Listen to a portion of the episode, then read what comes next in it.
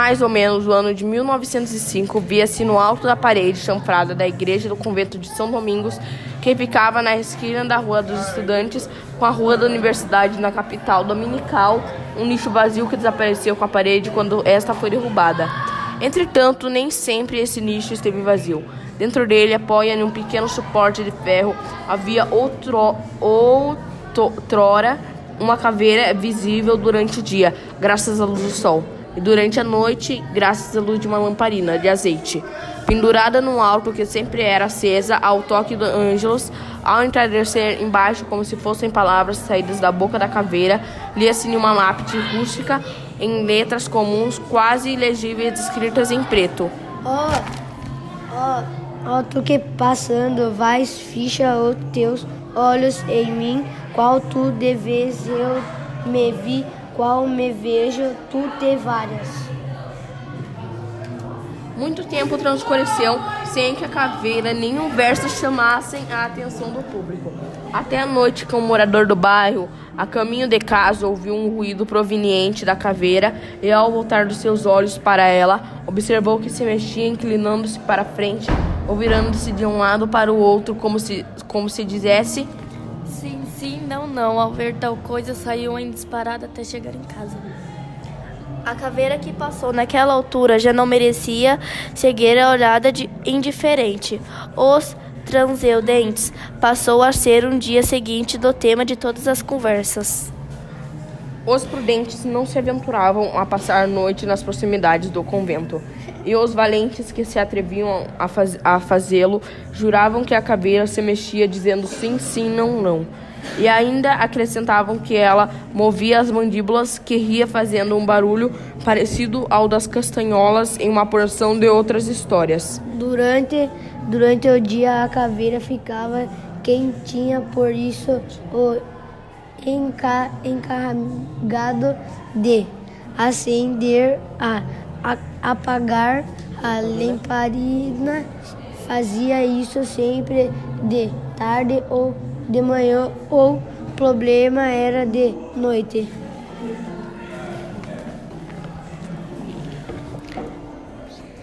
Os que moravam por ali davam uma volta a nor enorme para chegar em sua casa, a fim de se liberam li, de caveira em momentos em momentos os grandes das polícias militar ousavam se pro aproximar dessas de esquina do medo. Certa noite, desviando o seu próprio temor, um desses guardas caminhou nessa direção e, ao ver os meneiros da caveira, correu espavorido, sem parar até o portão do quartel.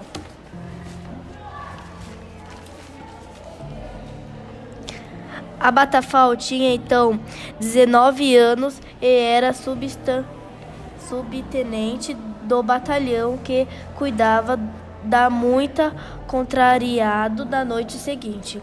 Soube que um outro guarda havia dado uma volta para fugir da bruxaria da esquina e ficou mais contrariado ainda.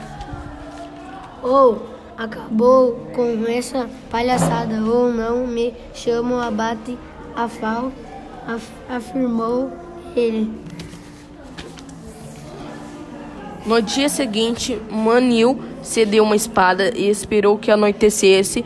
Mais ou menos às 11 horas dirigiu-se a tal lugar que tantos, que tantos temores provocam, lendo uma espada na mão e acompanhando-se dois soldados estavam aos poucos metros da caveira quando começaram os remécrusos.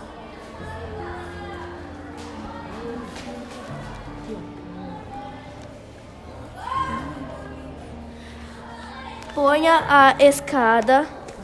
Isso aqui.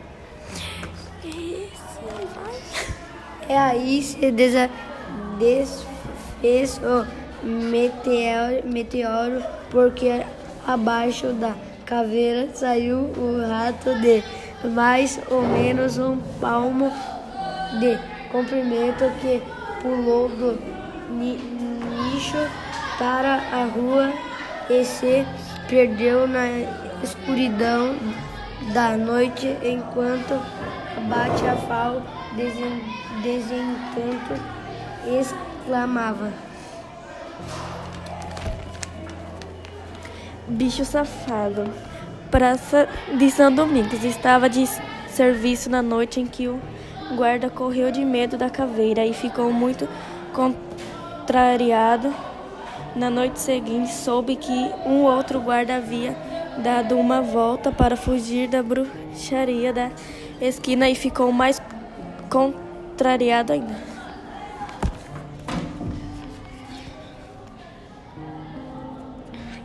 Da es...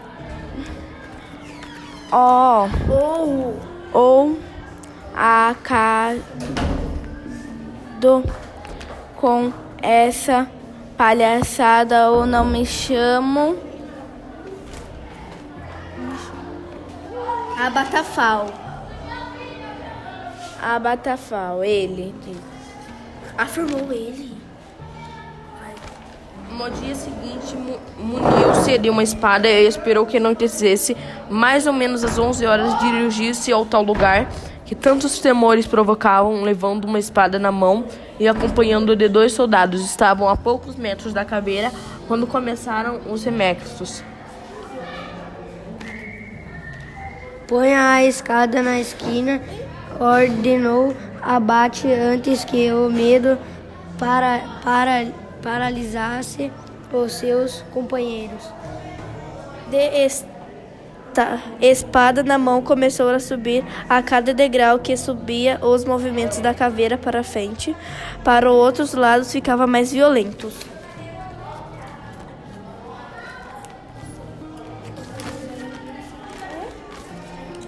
Quando o substante já estava bem próximo dela, a caveira se mexia tanto que parecia querer tirar sobre si mesmo e de dentro dela saiu uns guinchos aguados. O jovem oficial, no entanto, continuava imperdoável.